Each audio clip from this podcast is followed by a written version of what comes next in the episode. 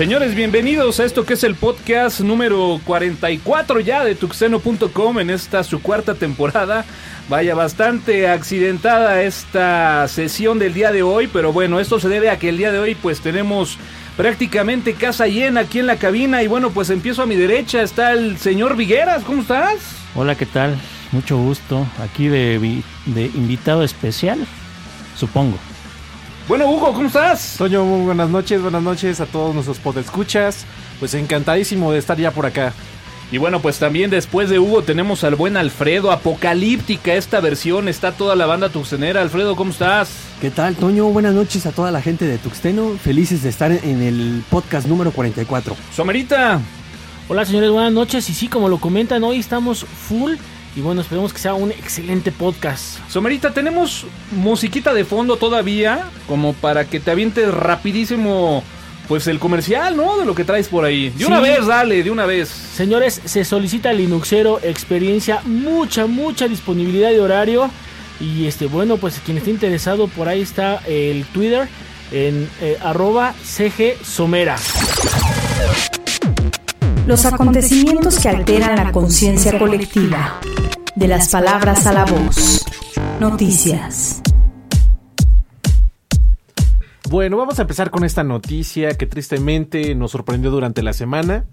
Finalmente cierra Mega Híjole, decía por ahí el buen Joel Barrios eh, y, a, reserva de que, bueno, pues ustedes opinen lo, mismo, ¿no? Pero bueno, lejos de que esta noticia ya esté tan quemada a nivel medios informativos, salió en las noticias, salió, bueno, creo que hasta en los manteles estos de papel que te dan en el VIPS venía la noticia de que Mega Blood había cerrado. Pero bueno, creo que los más preocupados es la gente de Campus Party, ¿no? Pues ahora qué van a ir a la campus, ¿no? Ya con el cierre de tantos. pero, pero no sé por qué se preocupan tanto. ¿Por qué? Porque está todavía Rapid Share este, y todos los demás servicios. Obviamente no sé si han descargado últimamente, pero muchos de los archivos ya no están disponibles. Muchos, bastantes. Mira, Vic, lo, preocupante que yo veo en este tema es que el FBI ya está tomando acciones legales contra los fundadores. Aquí ya hay cuestiones este, que, quieren extraditar a los Estados Unidos. los fundadores, o bueno, los dueños están detenidos este, en Nueva Zelanda. Están, están acusados de de obtener ganancias de 175 millones de dólares. Entonces ya es un tema más fuerte, ya es un tema pues que no nada más preocupa lo de la red, sino que ya tiene instancias legales. Pues sí, digo, habrá que ver, ¿no? Eh, eh, yo platicando con Joel, que bueno, pues es amante de las teorías de la conspiración, bueno, pues platicábamos un poco acerca de...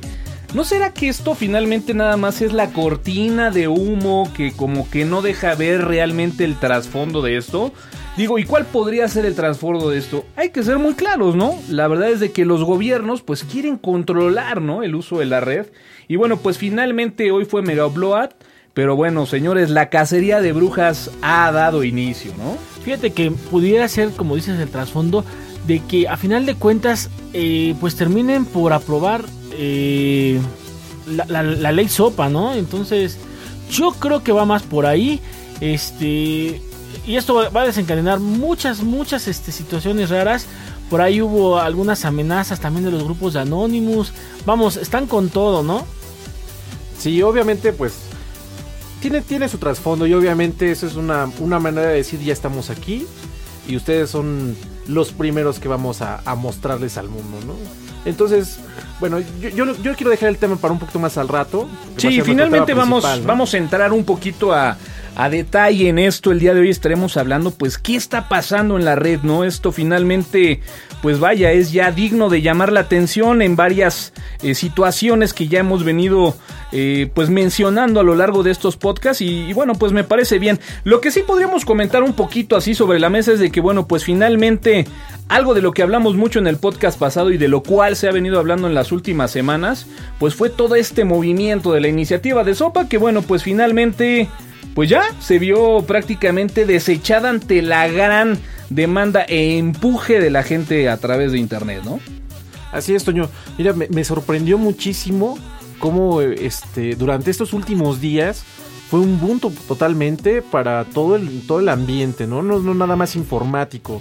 De repente a mí me llegaban un par de comentarios donde me decían, oye, es que esto lo de la ley sopa y no hay que comprar productos de estas empresas. Digo, Hasta un poquito de desinformación también, ¿no? Así es, efectivamente. Como, como lo platicábamos en el podcast pasado, sopa finalmente intervenía solamente para los Estados Unidos. Sí, bueno, y eso también a, a raíz de la noticia que salió del cierre de Mega Block, pues obviamente se contamina con la desinformación o información que los medios le, le dan, ¿no? Porque así lo ven como que, ah, no, ya están cerrando todo.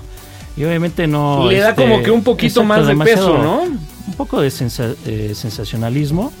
Este, pero bueno, hay que ver realmente eh, las noticias, hay que checarlas, ¿no? Porque muchas, muchos, como no sé si vieron por ahí, ya les están echando para atrás, ¿no?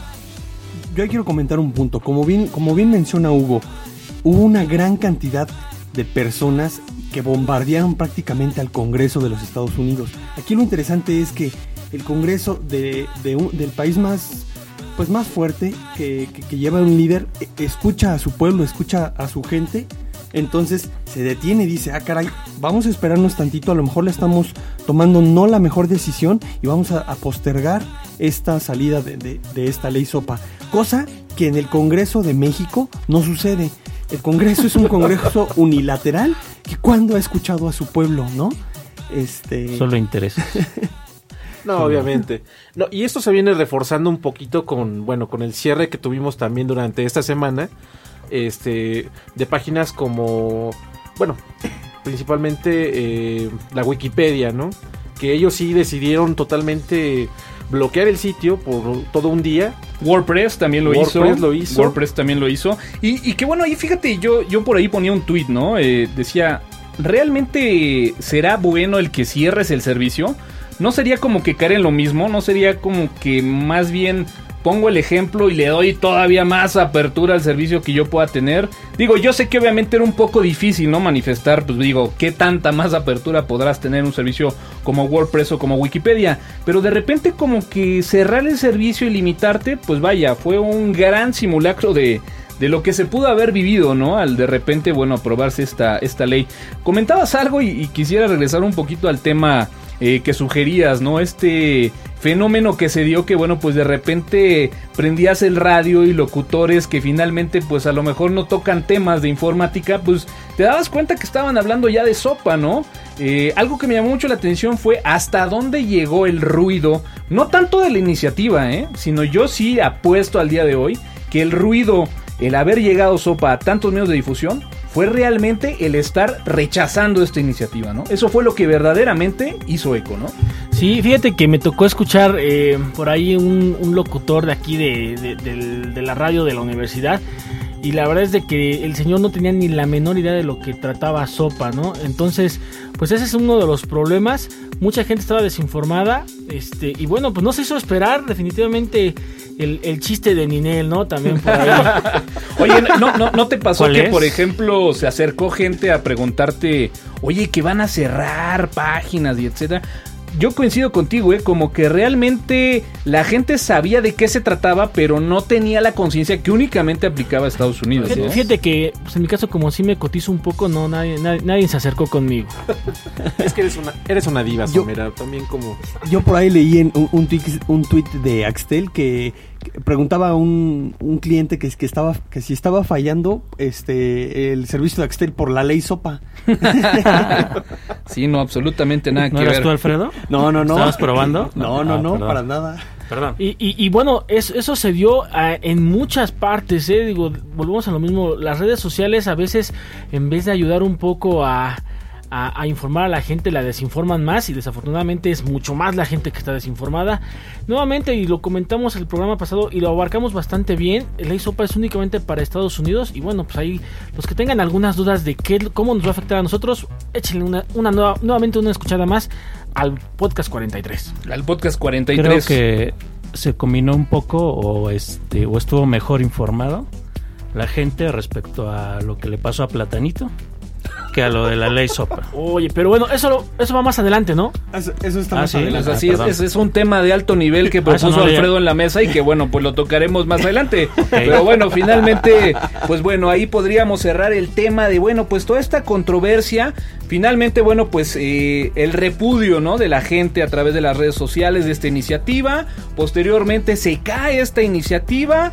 Hay el cierre de Mega Upload y habrá que decirlo, ¿no? Algunos sitios que ofrecían servicios similares a Mega Upload, como el caso de File Server o File Sonic, pues bueno, también como que dijeron, como ah, stand-by". caray, y cambiaron como que las condiciones de uso a limitarse únicamente a que pudieras subir tus archivos, pero ya no tanto compartirlos a los Bueno. demás, ¿no?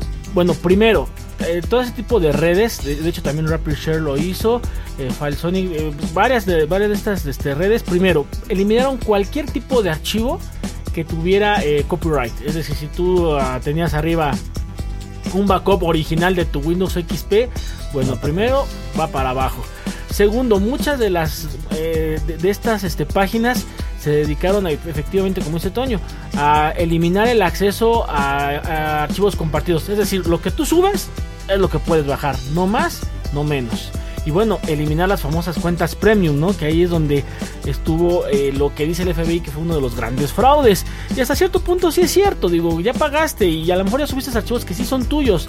¿Y dónde están mis archivos de Mega? ¿Y mi cuenta vitalicia, apa? ¿Y la cuenta, pa? Estuve a punto, te lo juro, de hacer, de, de- de, bueno, hacerme de una cuenta de, de Megablood y dije, no, pues vitalicia. pa". Claro. ¿Dónde habrá quedado todo eso? Cla- claro, y, y imagínate cuántos millones están ahí la gente perdiendo y el FBI eso no lo ve. Pero bueno, gente, también estábamos bajando contenido que, pues, bueno, de dudosa procedencia. Es, No, que, por supuesto, perdón. pero- es que recuerden lo que lo que suena demasiado bello, lo que suena demasiado este mm, como una super oferta, como si eres un tonto si no lo compras, pues muchas veces es el gancho para un para el fraude, ¿no? Ahora, fíjense que lo que estaba leyendo apenas es que realmente lo que trató de evitar el FBI fue el servicio de música que iba a sacar Megabload, que es Megabox, que iba con todo eh, eh, co- contra las grandes disqueras. Fíjense que, digo, es cosa de, verlo y, y saber qué tanto es cierto, ¿no? Pero dicen que lo que trataba de hacer en este caso, este Megabox es eh, reportar las ganancias directamente con los cantantes, porque también hace ocho días lo comentamos. Realmente de un CD original que, que nosotros este, compramos, pues realmente la ganancia va para la disquera y casi centavos se van a- al- al- al cantante. En este caso, este, con el servicio de Megabox, lo que se trataba de hacer es compensar más a los artistas. Somera, Somera, control. Esa nada más es la pura. uh, uh, Es la fachada. la fachada ahí, Puede ser, el, puede el ser. Velo negro que Puede cae. ser, pero, pero realmente quien está empujando todo ese tipo de situaciones, pues son las disqueras y es pues, eh, eh, Hollywood, porque a- a- en realidad, vamos, yo creo que el más afectado nunca había hecho tanto, tanto alboroto. Somera, Somera, control. Es control. Como, como te decía, el, el más afectado yo creo que nunca había hecho tanto alboroto y estoy hablando de Microsoft. Sí, no.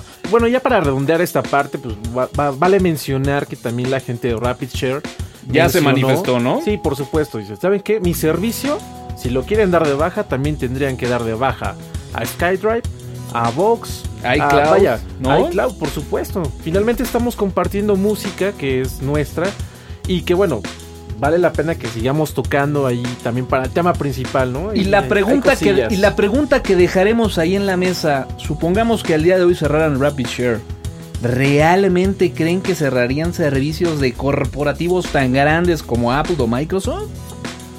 Claro que no, porque se supone que con el iCloud se supone que muchos de esos servicios tú estás pagando y ahí es No, Somera, la No. respuesta era control. Control, Somera. Pero bueno, ahorita vamos a hablar un poquito Nada- más del nada tema. lo que, nada más lo, bueno, no sé si comentario final. Lo único que me duele es que, aparte de que se llevaron Mega se llevaron Mega Porn. cierto, cierto. Ahí señores. está. Uy, ahí el, está. el ha de estar bien triste, caray. Y bueno, pues continuando con las noticias también en estos días, pues finalmente, caray, esta noticia como la estuvimos esperando. Aunque bueno, pues eh, como que inmediatamente salió la contraparte y mencionar, ¿no? Ya la disponibilidad de Jailbreak Untethered tanto para el iPad 2 como para el iPhone 4S, ¿no? Sí, esta fue una noticia que inmediatamente salió al aire y te la mandé, Toño. sí, así es, es correcto. Toño, es correcto. Es tuyo. Esto es para ti. Esto es lo que estábamos esperando. Digo, después de trabajar con una versión de Jailbreak on Tethered, probé la, la semi, la semi Tethered. Bueno, finalmente, digo, no hay nada comparado como, como un jailbreak on Tethered, ¿no? No, apagar tu iPad, volverla a prender sin ningún problema. Definitivamente, definitivamente. Habrá que mencionar que, bueno, pues obviamente este jailbreak se requiere que el dispositivo esté en su versión 5.01 y que, bueno, pues hasta ahorita la aplicación que permite hacer el jailbreak únicamente está disponible para macOS, ¿no? Bueno, esperemos que pronto salga la versión para PC Windows y más este, usuarios puedan este, desbloquear sus, sus iPads. ¿no? Somerito, a ti que te encanta la seguridad, platícanos lo de Symantec, ¿no? Ah, pues bueno, recordarán que hace algunos meses hubo por ahí ah, alguna gente intrépida que pudo robar ciertos códigos a, a Symantec y bueno, el día de hoy... No, no, no, dale, digo, dale, dale. No, el, el grupo era de Lorso Ok. Darmarak. Ah, su- suena, algo así como, no sé. En un ruso bastante bien pronunciado, ¿no? Era hindú, era hindú. Era hindú. Era hindú. Era hindú. No, no, no quise comprometer ningún país porque, porque después viene otra noticia más adelante de lo que estamos, el tema principal estamos hablando ahí de, de por qué no hay que meternos con algunos países, ¿no? Pero bueno, eh, el día de hoy anuncia Symantec y nos pide por favor que toda aquella persona que tenga instalado PC Anywhere, por favor lo desinstale porque no puede responder por lo que haya pasado, ¿no? Por la gente que haya manipulado los códigos y quién sabe qué tanto habrán encontrado. No, una noticia muy triste para aquellos que utilizábamos esta versión. Imagínate que alguien realmente utilice así en un ambiente, pues digo, de producción, de alto soporte, ¿no? Pues de repente PC Anywhere y que te digan, oye, pues sabes qué, pues de plano quítalo, ¿no? Porque puede estar bastante comprometido, ¿no? Ahora fíjate que eh, se leyó la noticia, pero en ningún lado dice si van a compensar a las personas que compraron el producto. Eh, veamos que Symantec no es de los que ofrece sus productos, pues digamos, baratitos. Yo no chequé la noticia, pero es en calidad de desinstalarlo. Sí, sí, o, sí, total. O, sí, sí. o recomiendo que no lo, no No, lo no, no, usen. te, no, te no. piden que lo desinstales. Sí, sí, Wow, te, te pues dicen por vaya. seguridad desinstala este el, el, el PC Anywhere pues, para que tenga para que nuestro producto siga siendo seguro para ti. Esto más que noticia hubiera podido haber quedado perfecta en nuestra sección de fail, ¿no? Pero Sí, bueno. Pero vale, bueno, hay que mencionar obviamente que esto es muy raro también, ¿no? Porque se menciona que este robo de información fue desde el 2006. Entonces Symantec sabía que no tenía ese código desde el 2006. Y, aún vaya, así no dijeron son seis ¿no? años y no hicieron modificaciones a comparación de su producto antivirus, ¿no? Como No tal. me quiero imaginar la cantidad de basura que pueda estar ahí programada antes de, pues bueno, dices tú 2006, 2006. ¿no? Aunque yo voy más a que fue más reciente esta, este robo de información, ¿eh? No lo quieren mencionar, pero vaya, tiene que haber mejoras del PC Anywhere. Y bueno, pues finalmente la empresa de Apple, esa noticia cuando la empecé a checar, eh, pues bueno, le di gran, gran sentido hacia, eh, pues vaya, esta posición que tenía Steve Jobs de que como que no quería llevar mucho eh, la parte de los iBooks a, la- a las escuelas, ¿no? Y- y bueno, pues lo habíamos platicado desde hace un par de meses, ¿no? Cuando Steve Jobs, bueno, pues se nos ha adelantado en el camino y lo decíamos, ¿no? De repente todos esos proyectos, todas esas ideas que probablemente, pues vaya, sus líderes dentro de la empresa de Apple como tal, que seguramente en su momento fueron impulsados, que llegaron a Steve Jobs y que seguramente muchos de ellos se vieron derrumbados, pues al día de hoy empiezan ya a salir a la luz, ¿no? Así es, Toño. Estamos viendo ya la, la debacle de, obviamente, de Apple con esta presentación del famosísimo iBooks 2. Que realmente a mí, a mí me dejó muy. con un mal sabor de boca. ¿eh? ¿Sabes qué me recordó? Me recordó aquella época cuando se pusieron de moda los CD-ROOMs en las computadoras y que salió, bueno, cualquier cantidad de material educativo interactivo multimedia. Vaya, lo veo reflejado ahora en el 2012, pero bueno, a través de una tablet, De, ¿no? de esos, de esos que te regalaban en las revistas. Sí, sí. Llegabas, y bueno, el, de- el, el cuerpo humano versión 1. Y- como, el- como el PC Magazine, ¿no? Que para llegar al contenido era un contenido multimedia. Y bueno, eh, eh, eh, como lo comentamos en algunos otros programas, ¿no? Hay que llenar el, el espacio. Ya gastaste, no sé, 500 dólares en una tablet. Te tienen que ayudar a usarla. Pues Ah, sí. Ahora, ojo, esto no, esto no es nuevo tampoco para Apple. ¿eh? Ya existen aplicaciones iBooks que son totalmente interactivas. Yo por ahí les recomiendo, este, obviamente, Mad Alice, que es un, este, es el cuento, obviamente, de Alicia en el País de las Maravillas. Y tiene totalmente esta interactividad ¿eh? que, que hoy en día aparece en el iBooks. Y son libros totalmente gratuitos. ¿no? Sí, Ojo. sí, sí, hay cualquier material interactivo al día de hoy, pero bueno, pues como bien dice Somera, ¿no? Ah, el día de hoy, bueno, pues están de moda las tablets, hay que ponerlo en las tablets, ¿no? Cosa que Steve Jobs en su momento dijo, no, bueno, ya no está Steve Jobs, ahora sí, ¿no? Ahora, a mí lo, yo lo que me pregunto es, ¿qué, qué, qué tan, ¿qué tan comparado es la bibliografía de Estados Unidos con la bibliografía de México, no? O sea, ¿qué cantidad de tomos te vas a encontrar eh, este, para México comparado con los libros que, que haya en Estados Unidos ya digitalizados? Ah, bueno, obviamente como primera instancia, Son pues pocos. obviamente serán contenidos únicamente para Estados Unidos, ¿no?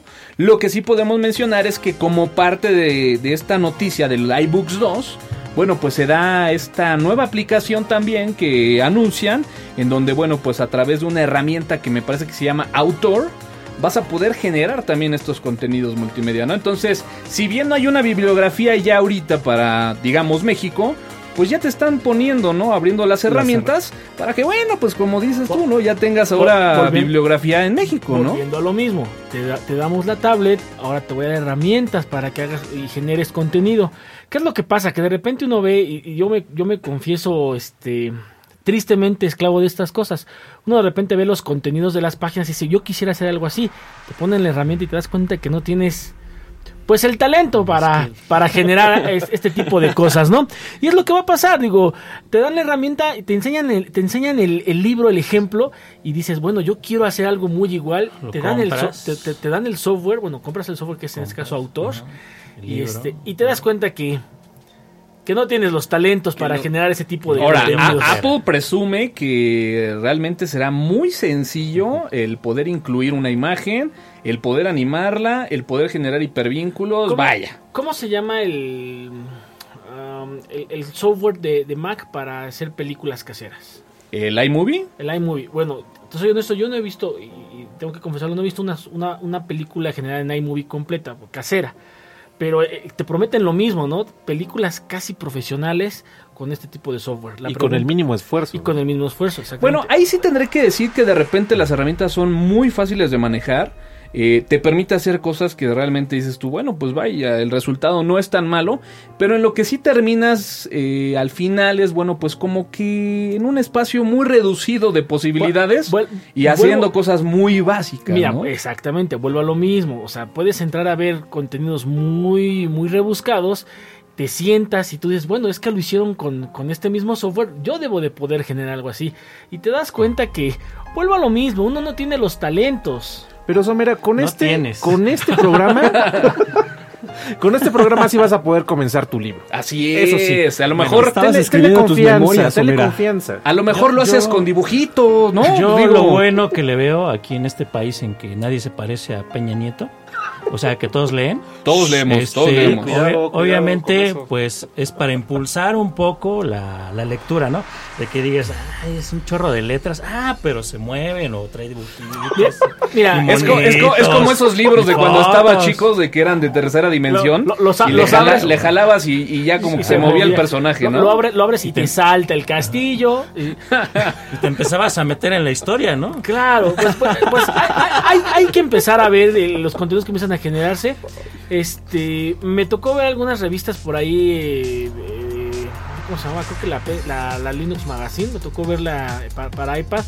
Pues la verdad es que se, se- lee agradable. Digo, es algo diferente. Y, y está el, el buen uso que se le va a dar a las tablets. Habrá ¿no? que decirlo, todos en esta mesa arriesgamos el comentario, nos hemos burlado de la iniciativa. En un año platicamos, ¿eh? O a fin de año platicamos. Vamos a ver. A ver si no nos andan callando la boca esos de Apple, ¿eh? Pero bueno, platícanos un poquito de este exploit que encontraste y como que nuevamente habías vuelto que- a y la que me vida. pasaste, que Pues, Ah, más, que, más que encontrarlo, bueno, se publicó en varios sitios. Sí. Y que fue uno de los contenidos que el día de hoy, hoy propusiste, por lo cual estamos de verdad contentos. De manteles largos. De manteles largos, manteles caray. largos.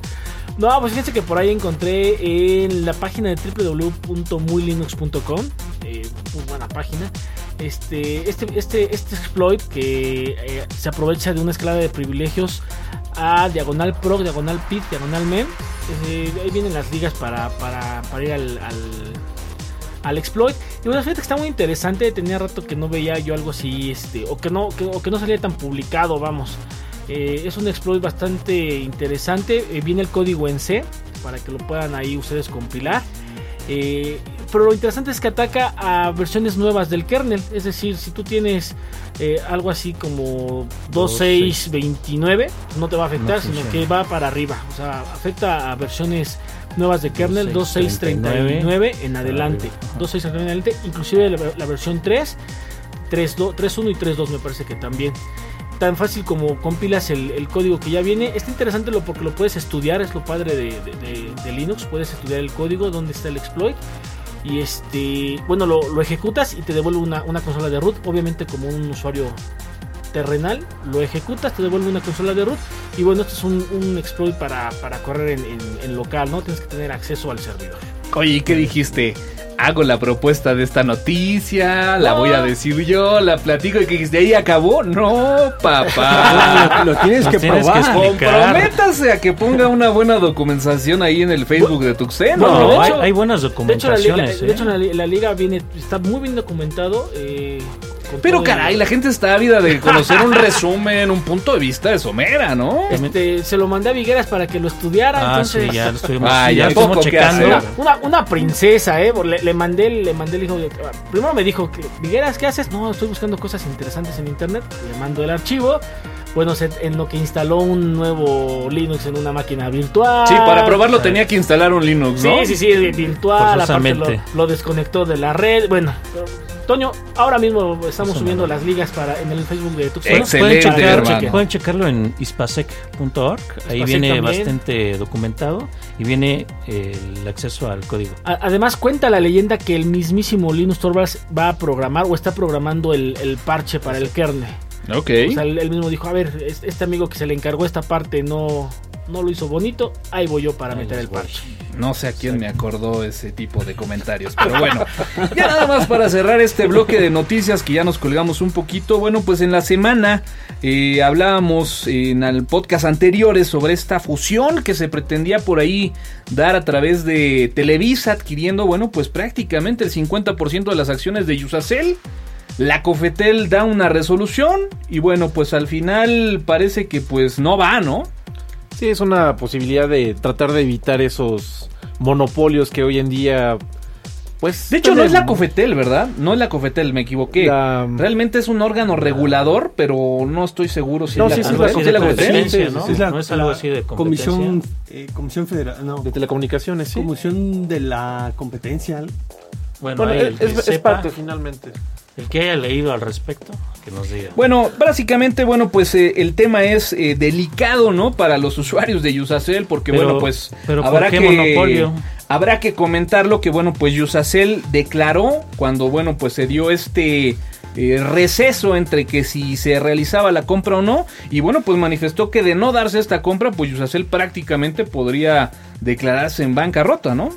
Sí, una noticia pues prácticamente triste, pero vaya, ellos han cavado su propia tumba. Seguro, seguro. Realmente, y tú ya también lo probaste, ¿no? No, no, desafortunadamente tuve la posibilidad de probar el servicio empresarial que ofrece Yusacel y que desafortunadamente pues no, no me temo a decir que fue una basura.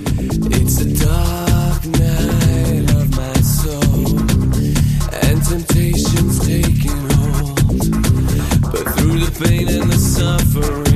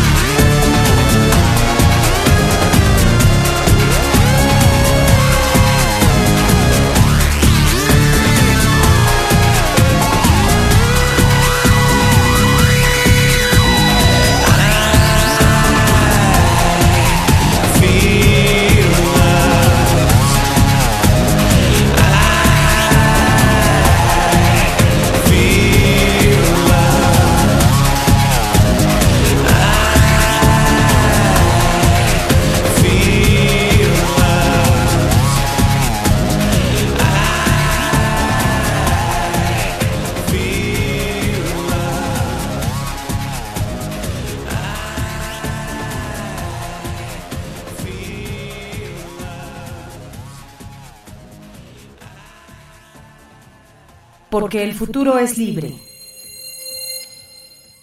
Tuxteno.com Las frecuencias que se interceptan desencadenando tendencias y distintos puntos de vista. El tema. La caída de Mega Upload. Eso ha provocado un gran resentimiento entre la comunidad de Internet, sobre todo en Anonymous, quien ha declarado prácticamente una ciberguerra contra el gobierno de los Estados Unidos.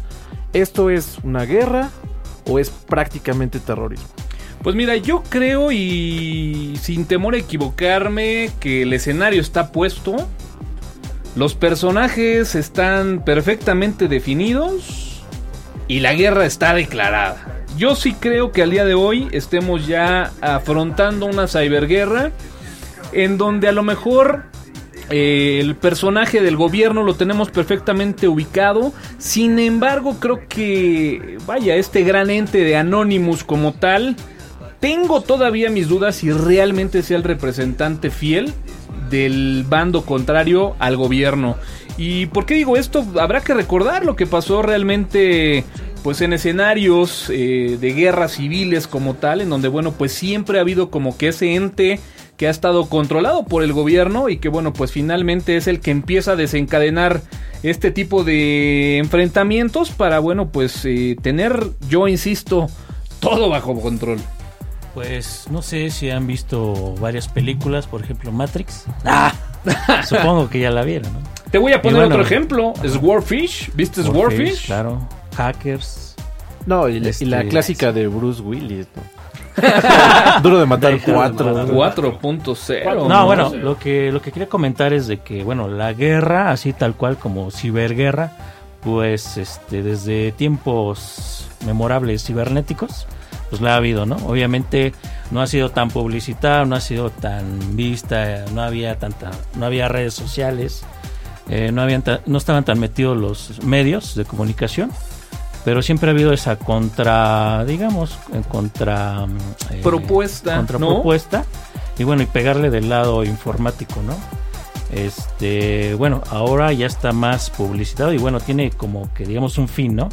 Que es este, bueno, cierta libertad en la red, este, pero no sabemos realmente el trasfondo, ¿no? Coincido contigo, ¿no? De entrada habría que decir que la red se construyó pues con fines militares, ¿no? Exacto. Y yo creo que, bueno, pues desde que tienes tú un elemento militar, pues bueno, siempre es digno de llamar la atención y siempre tratarás de ver, bueno, pues hasta dónde puede darte este, este medio, ¿no?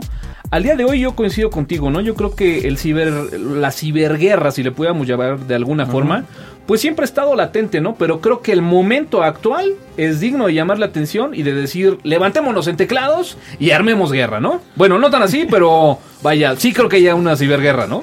Ahora, ¿qué tan, qué apegado de la realidad es de que de la ciberguerra se pase a una guerra fría o a una, guerra ya de, de- de- de varios países? ¿Qué pasaría si, por ejemplo, llega un hacker de Anonymous o de cualquier eh, agrupación y entra a la red de Estados Unidos que controla eh, los servicios policíacos o el agua o la luz o el teléfono o las telecomunicaciones y empieza a sabotear su sistema financiero o su sistema este Duro Pues, de matar cuatro. Mira, mira, mira, Sí, tan esa real- salió en el 5, ¿no? Tan, tan- tan real que eh, por ahí de a, a mitad de año de 2010 eh, los Estados Unidos anunciaron la creación de su división US Network Force Cyber Wings Patch Unbelieved que es este Ay, ¿dónde usted? que bueno es, es la división de la de la Fuerza Aérea de los Estados Unidos pero dedicada únicamente a, a proteger redes este ahorita les pongo por ahí un- una liga donde pueden checar este, un poco de esta información y bueno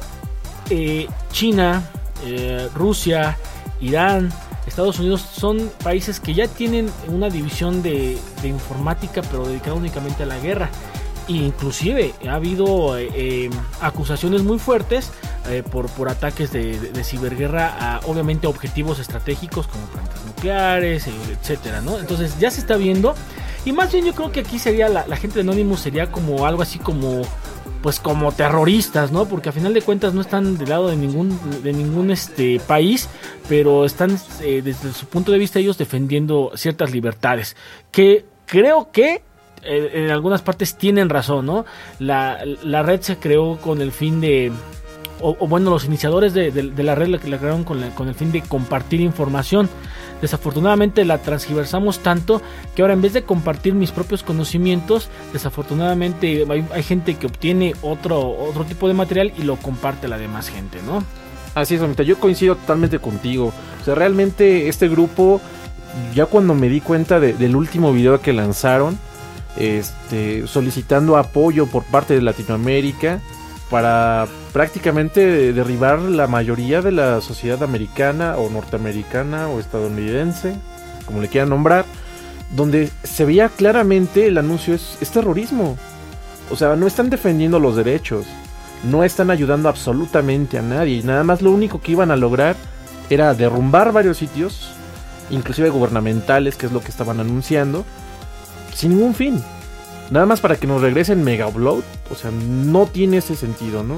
Bueno, yo creo que aquí eh, hemos platicado mucho acerca de, bueno, pues como que objetivos militares, como que muy enfocado a que, bueno, pues posiblemente pudieran haber ataques entre países. Pero bueno, Somera hablaba acerca de esta fuerza, ¿no? Anti, anticrímenes también. Sin embargo, yo creo, o al menos el punto que yo pudiera defender en este momento, yo reitero, creo que va más allá de una ciberguerra entre países, ¿no? Yo sí apuesto a que muchos de estos movimientos se están eh, lanzando, se están haciendo para efectos de que el gobierno, gobierno háblese en cualquier país, no estoy hablando tanto de los Estados Unidos, el poder retomar el control, que si nosotros hacemos memoria eh, en épocas anteriores, pues vaya, hay temas muy precisos en los cuales, bueno, pues en su momento no se podía hablar a través de un medio como la televisión o el radio, ¿no? Existía una gran cantidad de censura que si lo analizamos al día de hoy, pues realmente no se ha liberado ese, ese tipo de censura en los medios. A lo mejor se ha relajado un poco y bueno, pues mucha gente ha podido encontrar en la red el, el hecho de poder expresar esas ideas, ¿no? Eh, al día de hoy yo siento que todo esto va más encaminado a poder recuperar los gobiernos de los países el control en ese tipo de sentidos que realmente estar pintando el escenario de que la lucha va en contra de la piratería. Sí, creo que es uno de los problemas eh, que al día de hoy, bueno, pues puede ser muy, muy, eh, eh, vaya, complicado, sobre todo para la industria. La industria le demanda a los gobiernos el que puedan cubrirse y cuidarse sus intereses. Sin embargo, bueno, yo coincido, yo me voy más por la teoría de la conspiración y creo que sí va muy enfocado a poder retomar nuevamente el control y tener una red que sí puede estar perfectamente delimitada hasta dónde y qué puedes hacer. No, La- pero, pero a, fi- a final de cuentas, eh, esta red ya existe. O sea, la- el control no lo han perdido los gobiernos. La red ya existe y bueno, pues todos, todos estamos ahí de pechito. Facebook es... A lo, Fe- a lo mejor... Facebook, Facebook es la red perfecta creada A lo mejor la- el por- control por- existe, pero yo creo que se les está saliendo del límite que ellos quieren. Ah, ok. Aquí el problema está que la gente empieza, eh, em- empieza a, a pensar y empieza a exponer eh, Sus ideas. sus No, ideas. yo voy más bien a que siempre hemos podido expresarnos libremente sin esa represión que existe ho- hoy en día. Como, como lo mencionas, Toño, vamos a retomar, vamos a coartar de nuevo La- la, libertad de expresión, que eso yo creo que ha sido el principal tema de, de todas estas organizaciones. la diferencia, Hugo, o sea, sí, pero la diferencia es que antes podías expresarte, pero ¿cuántas personas te escuchaban? Ah, totalmente de acuerdo. Claro, se ha vuelto un mecanismo, se ha vuelto un medio atractivo. Llegabas a lo mejor a 20 personas. Sí, y si quieres expresarte en el radio o en la tele, no se pues, puede. Y hoy en día no se puede. No se puede. Y, el, y, el, y el mejor ejemplo de eso es aquí en México, señores. el- eh, la- las leyes contra eh, hacer propaganda, ¿no? En- Mira, tú ponías un Chido. ejemplo ahorita mientras estábamos en una pausa y bueno, pues hablábamos de toda esta campaña y todo este borlote que se ha hecho alrededor, bueno, pues del este penoso accidente que tuvo Peña Nieto con respecto a sus tres libros que más han Claro. influido en su vida, ¿no? Y tú ponías un ejemplo y era realmente eh, interesante, ¿no? El hecho de decir que, bueno, si tú analizas a un cierto sector de la población jóvenes que están interactuando eh, al día de hoy con, con este tipo de medios, con redes sociales, con el internet, y le preguntas, bueno, ¿cuál es su opinión? Pues probablemente te diga, no, pues sí, está complicado, ¿no? Que una persona que quiere ser presidente de México tenga estas limitantes. Contra la parte de que tú le preguntes a un adulto mayor cuál es su opinión, y tú lo decías muy claro, ¿no? Claro. Están convencidos de que, bueno, pues a lo mejor es el momento en el que el PRI pueda regresar. Entonces, ese para mí es el punto medular. Al día de hoy, Internet se ha vuelto tan atractivo y acapara tantas personas y puede llegar a influir la transmisión de una idea que al día de hoy, bueno, pues los gobiernos quieren empezar a, a ver cómo pueden controlar eso. hay, hay gente de opinión que tiene miles, cientos de miles, puedo decirlo, cientos de miles de seguidores en Twitter y escupen cada estupidez.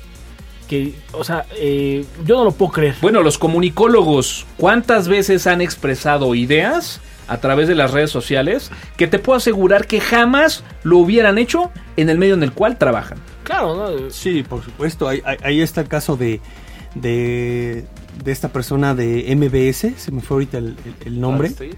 De, Carmen de- exacto, de Carmen Aristegui. Se atrevió a decir al aire que el presidente tenía problemas de alcoholismo y al otro día la corrieron.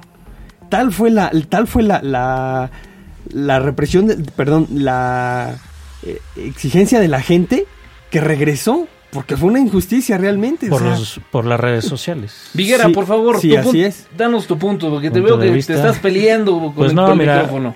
bueno, este, mira, yo creo que tuvo más difusión lo de Platanito, o estamos más enterados de lo que le pasó a Oye, Platanito. no me hagas esto, Viguera. o sea, o sea, te, te paso el micrófono para que termines del bloque con un comentario de alto nivel. Acidito. Y, y me Ah, avientas perdón. la del platanito, Acidito. no. es que esa es libertad de expresión. Bueno, aunque, aunque sí es tiene libertad razón este. Big, Toño. O sea, realmente ahí es cuando empiezas a ver el, el nivel y el potencial de la Hasta gente, dónde ha ¿no? llegado, ¿no? O sea, un- una broma que hizo un personaje, pues, digamos, hasta cierto Popular, punto popular, ¿no? pues impactó en la gente este, de manera tremenda, Sí, ¿no? Bueno, un comentario tan... Bueno, ahí En- sí, ahí, en- sí, ahí sí, discúlpame, y vuelvo a lo mismo. No estamos tan lejos, ¿no? No, no, eh, vuelvo a lo mismo. O sea, ¿cómo es posible que tanta cantidad de, de- de gente siga a una persona que volvemos a lo mismo? Digo, tiene cierto nivel el señor, pero Y, y además es un chiste de muy mal gusto, definitivamente. Somera, aquí nada más alguien sale en la tele y le hacemos reverencia. O sea, así es. Es el muy- mexicano así es. Es muy lamentable. E- Es uno de, las- de- de los peores defectos del mexicano. Pero mira, Yo nada más les voy a recordar. No, es, el peor defecto de los mexicanos es que no tenemos memoria. Que no hay memoria. Así No es. memoria. Pero mira, yo creo que no estamos lejos, ¿no? Del, del punto esencial. Estamos hablando de una iniciativa a nivel mundial que hizo un eco impresionante y que la presión de la gente la tiró. Y lo podemos bajar a un escenario todavía más terrenal. Y bueno, pues al tipo se lo estaban devorando, ¿no? Tú vas a una reunión familiar y resulta que todo el mundo sabe que se andaban devorando al platanito a través de una red social. Entonces, yo creo que ahí está la respuesta. Se ha vuelto Claro. un medio realmente atractivo Ahora- para hacer llegar ideas. Ahora, Poderoso. ahora, seguimos, Poderoso. hablando, segui- seguimos hablando de una, de una iniciativa que surgió y iba a ser para Estados Unidos. Yo estoy seguro que dentro de ocho días, aquí mismo vamos a estar hablando de, de, de- de este la, lado. de- de la ley Doring, ¿no? Esta es la señal activa digital.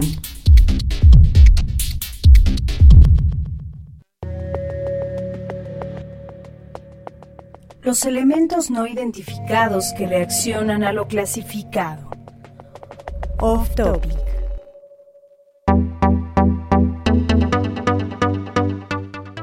Caray, cualquier cantidad de contenidos el día de hoy en el podcast de tuxteno.com. Y bueno, pues el día de hoy vamos a tocar un punto. No ubico bien bien quién lo sugirió, pero bueno, la verdad es de que cuando lo leí dije, sí, realmente es digno en nuestra época hacer mención de ella. Y bueno, pues es que al día de hoy estamos realmente bombardeados de cualquier cantidad de gadgets. La presión social es importante. Y bueno, pues al día de hoy podríamos decir, ¿el consumismo de los gadgets es realmente requerido o se ha vuelto un verdadero cliché?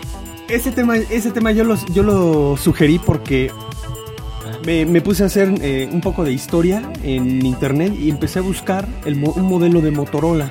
Empecé viendo eh, cómo ha transcurrido los modelos de Motorola hasta, hasta el último modelo de hoy en día. Desde el primer modelo, un- prácticamente un tabique. Después se fue, se fue haciendo, se fue modulando más. Después fue este fue el famoso StarTAC, después el StarTAC más delgadito, después salió uno que era extra plano, no sé si alguien recuerda Ah, sí, sí, cómo no. El B3. el B3. Después, bueno, han salido cualquier cantidad. Y ahora bien, finalmente se vuelve, yo creo que en esa parte consumismo, ¿no? Vamos a, a ver a la gente con el último modelo. Por ahí sale también este, por ejemplo, la, la computadora más nueva, más rápida. Bueno, como fans, finalmente como los Apple Boys, pues no hay, no hay, no hay Fíjate, igual, ¿no? Fíjate que este, este concepto del, del consumismo recuerdo mucho que, o la primera vez que lo oí, fue con este iPod o la versión del iPod, que bueno, pues ya finalmente era este iPod blanco, brilloso, donde prácticamente dejó de tener botones, ya simulaba un touch en este disco que tenía para poder seleccionar canciones. Y bueno, pues yo recuerdo que en aquel entonces se nombraba a ese dispositivo como el icono del consumismo moderno, ¿no? Pero bueno, esto no tiene que por nada eh, asombrarnos o llamarnos la atención. Digo, finalmente estamos hablando y encasillando a los dispositivos gadgets como tal. Pero si hablamos, como bien dices tú, de equipos de cómputo, pues bueno, realmente el tener que estar renovando por tecnología nueva y poder contar muchas veces con las estrategias de empresas como Microsoft, que están renovando sistemas operativos y el requerir tener la última versión de dicho sistema operativo te obliga a tener que estar adquiriendo equipo nuevo, ¿no? Exacto. Si, si, si nos podemos analizar cuánto tiempo es la vida, la vida útil de un equipo, pues realmente es más de un año o de dos años, que es la renovación tecnológica. Hay equipos que te llegan a durar hasta cuatro o cinco años sin ningún problema. Ahora bien, y aquellos fans que sí nos gusta tener lo último en tecnología, Pues vaya, nos la ponen complicado porque aguantarles del ritmo está pesado, ¿no? Pero bueno, tu, obliga- tu obligación como geek es tener lo último de lo lo, último ultimito. de lo último. Exactamente. Por lo menos de los últimos dos meses. Por lo ¿no? menos sí. O estar así en vías de que ah, ya estás fijándote qué es lo que, lo que viene, cuáles son las tendencias y por lo menos este, empezar a ahorrar. Pero yo creo que aquí es el punto, el punto medular, ¿no? Sí, a los geeks tenemos la, la parte de, de renovación tecnológica, pero no se está volviendo un consumismo. Sí, un cliché, ¿no? O Sí, es- totalmente. finalmente es algo que no se requiere, Pero yo decía, ¿no? Tiene mucho que ver el aspecto social. Eh, bueno, Vigueras ya nos ha encasillado en un grupo social que, bueno, pues está obligado ese grupo social a estarse renovando. Y que, bueno, pues finalmente somos presas de las grandes empresas que nos convierten en verdaderos consumidores de sus productos, ¿no? ¿Cómo crees que me siento yo que tengo un iPad 1? y todos ustedes tienen un iPad 2. No, yo también tengo la 1 y tú también. Aquí quisiera compartir unos, unos números de, de ventas de Apple. Eh, Apple ha vendido 37 millones de iPhones 4S en el último periodo este, de vacaciones. Desde que salió el, iPhone, el, iPhone en el año 2007 ha vendido 183 millones de dispositivos. O sea, son, son cantidades impresionantes en, tan poco tiempo. Sí, no, y ahí, por ejemplo, yo, yo me. Ahorita que tomas el, el tema de, de los Apple fans, yo creo que ese, ese es el ejemplo más claro del consumismo, ¿no? Ya no es tanto el de yo tener el iPhone más, más bonito, más nuevo, porque funcionalmente son lo mismo, ¿no? De tener el iPhone más rápido, Exactamente. con la mejor cámara. No, o sea, se convierte en tener el último, nada más. Exactamente, nada ¿no? más el Sin último, sí, justificación. No importa. Es ah, este- Somera, pensé que no ibas a hablar. Digo, como traes este una compa que te la conozco, creo que desde que ibas en la facultad de licenciatura en informática, pues dije, no va a comentar nada, ¿no? Este, no, no, no, no se me da mucho eso de la renovación tecnológica. No, fíjate que comentando eso de. eh, eso de. eh, yo sí, te lo juro que ya escuché. Conozco gente que dice: Es que voy a cambiar el iPhone 4 al 4S porque es que ya viste las fotos. Y yo que tiene las fotos, es Sí. que las saca mejores. Tiene Ah, Siri. sí. bueno, obviamente la cámara es de más megapíxeles. Sí, pero volvemos a lo mismo. O sea, tienes el mismo producto, pero el detallito. Y bueno, está, está- está hablando un Apple Boy. Ya estoy No, empezando sí, a por justificar. supuesto. Yo, yo Estoy llevo empezando a justificar mi consumismo.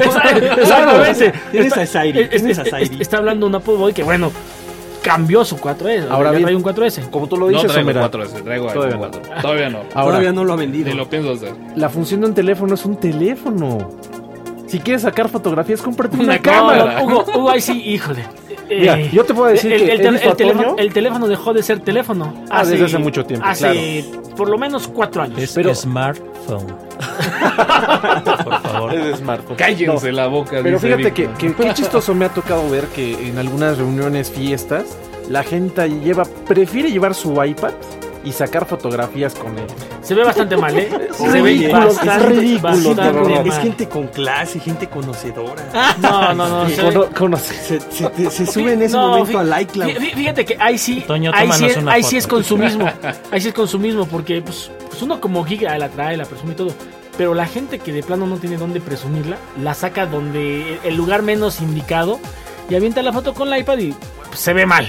Se, se ve mal. aparte. Yo he visto grabar bautizos con un iPad. A ese nivel he visto. Casi, casi levantan el iPad y tapan al padre. Eso, No, eso sí, es consumismo. Eso, eso es 100% consumismo. Yo creo que no es eh, recomendable. Sí, o sea, en, en eventos de ese tipo, a sacar video con un iPad.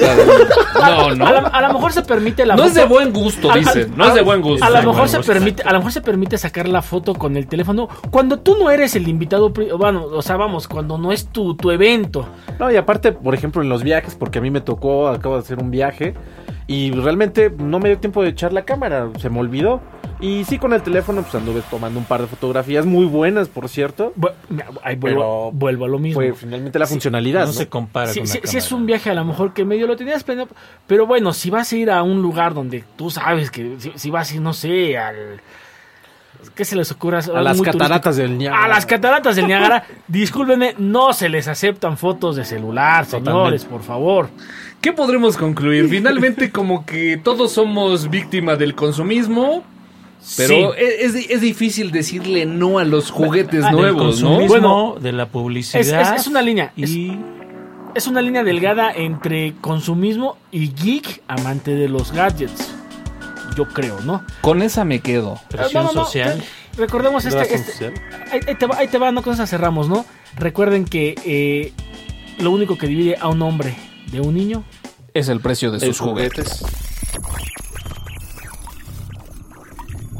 El subconsciente traducido en registros de memoria. Geekmarks.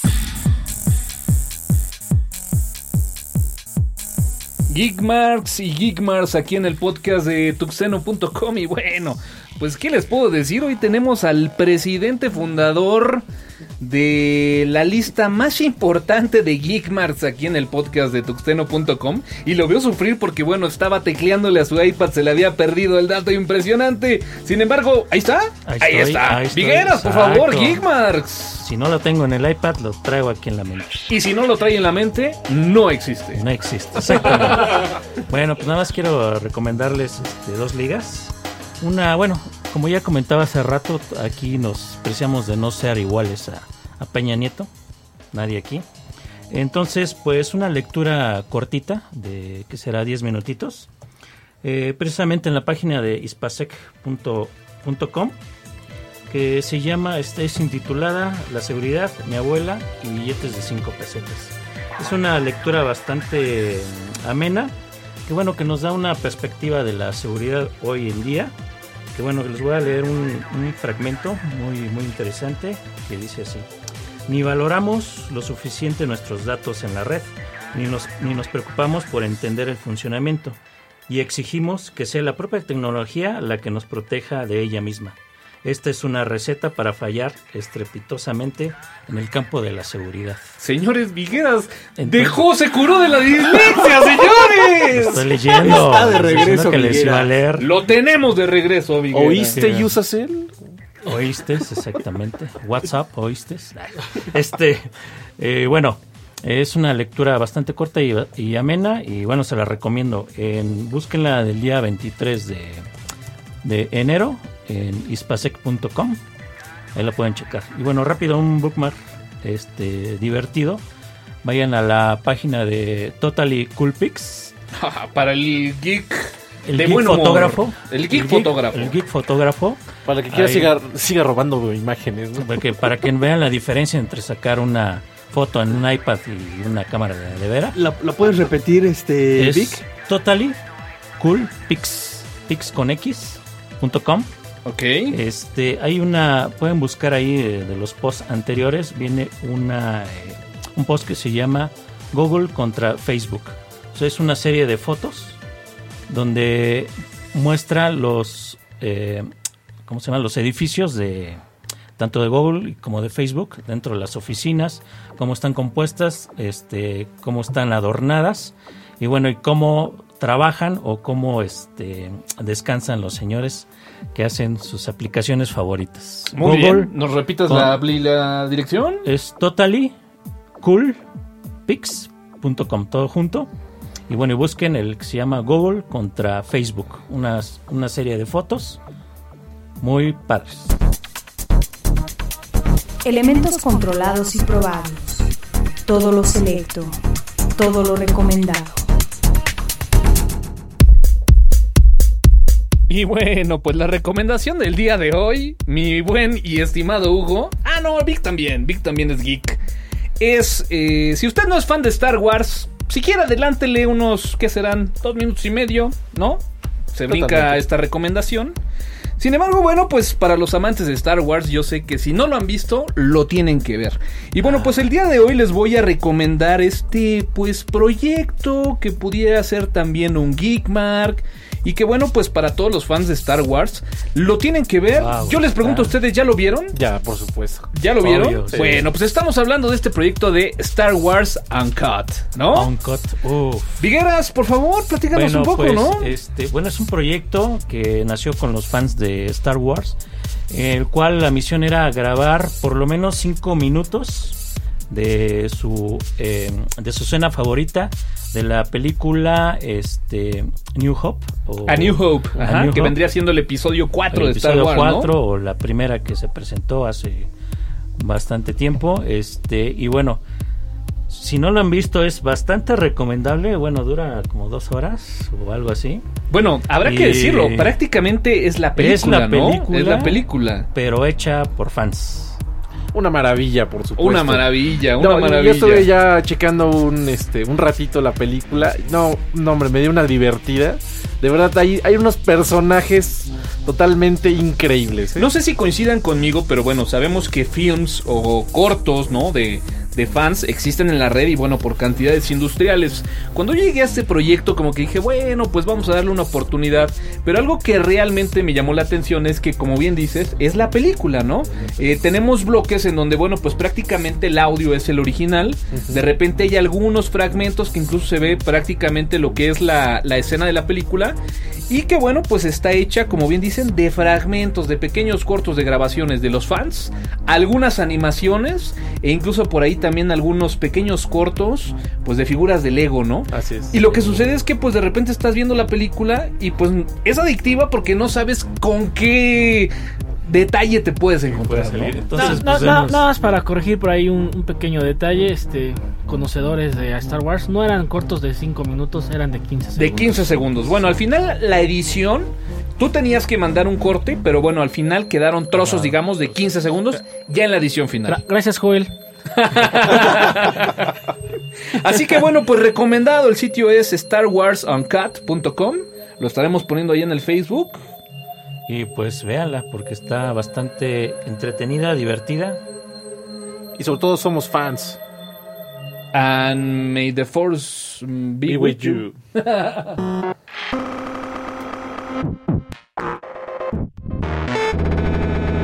Fey. Pues ahora sí, vámonos con los fails de la semana, de los 15 días que no grabamos podcast. Yo te lo había prometido, Toño. Yo dije que si salía al mercado te iba a traer uno. Y Desafortunadamente caray, nos tuvimos fallaron. que meterlo aquí en la sección de fail, hombre. Así es, desafortunadamente nos cancelaron la producción del muñequito de Steve Jobs. ¿no? Sí, hu- hubo ahí una cantidad, eh, una presión muy fuerte a, a la empresa que iba a sacar el muñeco. La presión comentan que fue era por parte de, de los familiares de Steve Jobs. Pero yo más bien creo que era por parte de Apple y por parte de, pues ya cuestiones legales. Porque por más que te diga un familiar en una empresa, no saques el muñeco, Oye, yo, yo creo que esas, esas cosas son de las cuales uno siempre... Pues vaya, después de ver a los rockstars y digo, ¿no te gustaría tener tu figura de acción, mi Hugo? Lo de Steve Jobs no, pero yo sé que tú sí, ahí para co- completar tu colección de Star Wars. No, ahí pero no digo estaría mal. que existiera una figura de acción de Hugo Sánchez alias el Tux Dragon, por ejemplo, Ándale. ¿no? Con una Con, super señal acá. con- con unos este, lentes con armazón intercambiable, por ejemplo, Y ¿no? mis playeras, por supuesto. No, estaría increíble. Digo, qué, qué lástima. Yo creo que coincido totalmente ahí en esa parte. Fue más, más presión de Apple que por ahí nos va a sorprender con A algo. lo yo mejor ya la tenían por ahí este, bajo la manga, ¿no? Sacar Sí, una figura de. Steve Jobs. Y pues bueno, resulta que ya se les adelantaron. Oye, Toño, ¿y ese muñequito que tienes ahí puesto, que es un Ken? Vámonos a la siguiente. Y con lentes. ah, ¿qué pasa? ¿Qué pasa? Qué mal gusto, Figueres. Alfredo, ahora sí, aviéntatela sacamos la pues. foto. todo eso es todo. Es la que andabas esperando, yo creo, toda la noche. Toda la semana, ¿cuál? Desde que, desde que la puse. Bueno, pues, mm, eh, como ustedes saben, este, este comediante eh, muy nombrado que estaba en Telehit con Memo del Bosque, alias el Platanito Show, eh, eh, sacó ahí un chiste bastante cruel con respecto a los acontecimientos de la guardería ABC en, en Sonora. Este. Dijo ¿Vas a contar un que, nuevo chiste Dijo que no, no, no, no, no, no. Lo que, lo que mencionó ahí fue que eh, en un show, este, en, en privado que alguien grabó, fue que, que este, hizo, un hizo una alusión que, que el lugar, el lugar a donde se quemó, No iban lo a digas, poner- no lo digas, vas, a volver a caer en lo Bueno, mismo. Sí, exacto. Hizo, a- hizo- hizo un chiste de mal Hizo gusto. un chiste Te de, vamos mu- a de muy mal gusto. por el Facebook. Pero realmente yo la verdad vi el video y, y la verdad es que sí me, sí me reí, no, no lo puedo negar. Y, y- y la verdad es que mucha gente también tenía, tenía razón. O sea, se satanizó demasiado este chiste porque ha habido también muchos comentarios, mu- muchos chistes antes acerca de esto y nadie dijo nada.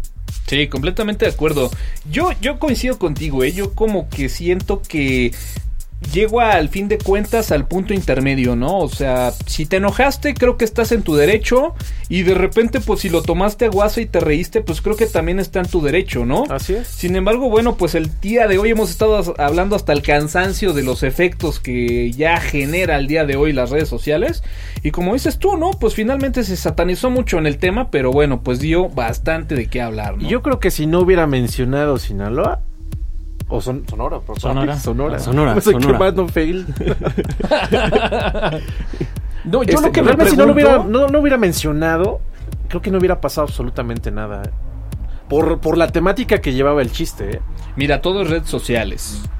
Un video subido a YouTube. Donde seguramente alguien pues lo vio, lo compartió, llegó a las redes sociales. Y bueno, pues a fin de cuentas también pidió disculpas a través de las redes sociales. ¿no? Así es. Fíjate que por ahí, este. Una de las personas que por ahí de, de repente nos escucha, no sé si esté por ahí ahorita, pero un día hizo un comentario y, y se me hace muy atinado.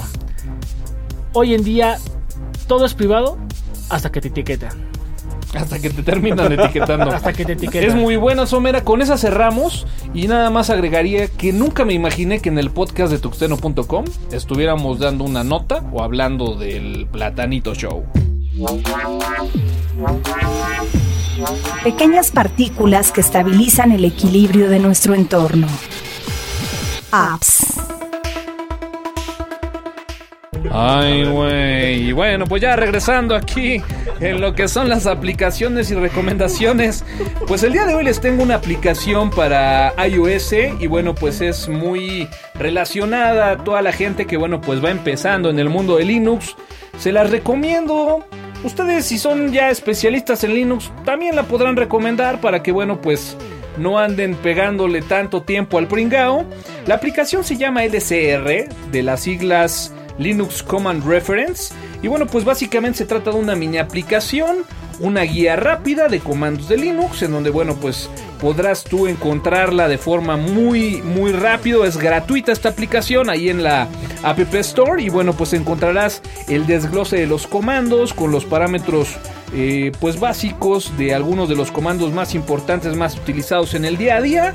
Y bueno, pues esa es la recomendación de aplicaciones que les doy el día de hoy. LCR Linux Command Reference para iOS. Yo, Toño, les voy a recomendar, yo creo que una de las mejores aplicaciones que he visto en mi vida. Y que no, me atrevería a decir que fue una de las mejores durante el 2011. Para aquellos fans de todas las redes sociales, esta aplicación es maravillosa. Se llama Flipboard. ¿Y por qué se la estoy recomendando? Bueno, muchos de nosotros desafortunadamente no podemos estar pegados a lo que es Twitter o, Facebook y enterarnos de todas estas noticias constantemente. Flipboard te presenta de una manera muy amigable en forma de revista o, si lo quieren ver como libro, todas las pequeñas historias, todo su timeline durante prácticamente todo el día. Y lo interesante de esto es que además pueden estar viendo en ese momento las ligas que hayan colocado en Twitter o en Facebook. Pero además puedes checar tus Google Docs, puedes darle prácticamente una línea de tiempo a lo que tú has escrito o a aquella persona que quieres stalkear.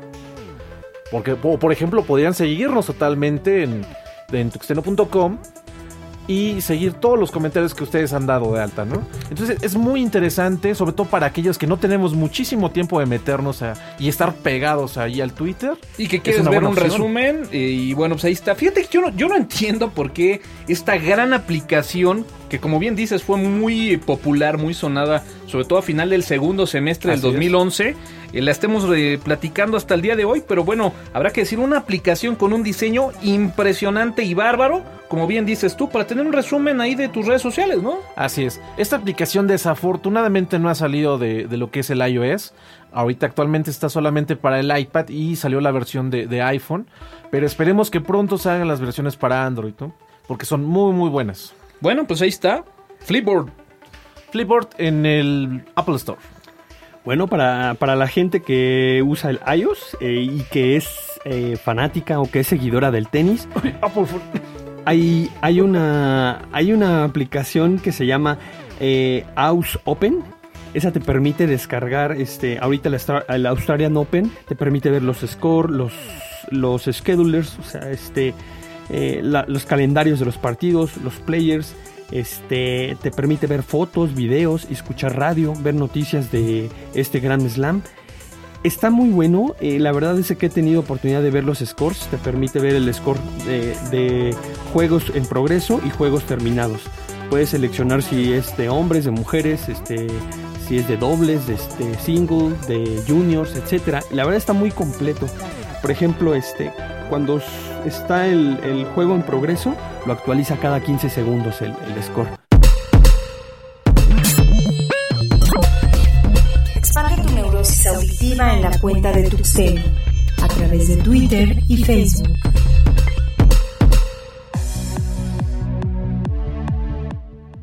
Señores, esto fue el podcast número 44 de tuxteno.com. Pues nos vamos despidiendo. Ahora de izquierda a derecha, sombrita, pues vámonos, ¿no?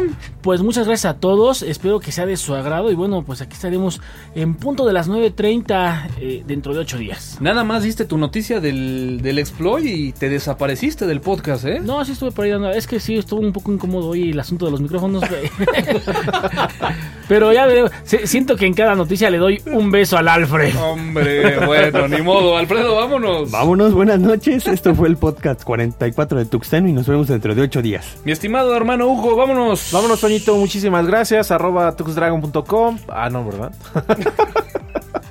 no, por ahí, eh, por Digo, ahí no sé, que como una, tú una noticia este, que les voy a investigar más acerca del marzo negro, ¿no? Del marzo negro, estaremos hablando de eso la próxima semana. Así es. Vigueras, vámonos. Vámonos y bueno, esperemos estar pronto por acá como, como invitado especial o no tan especial.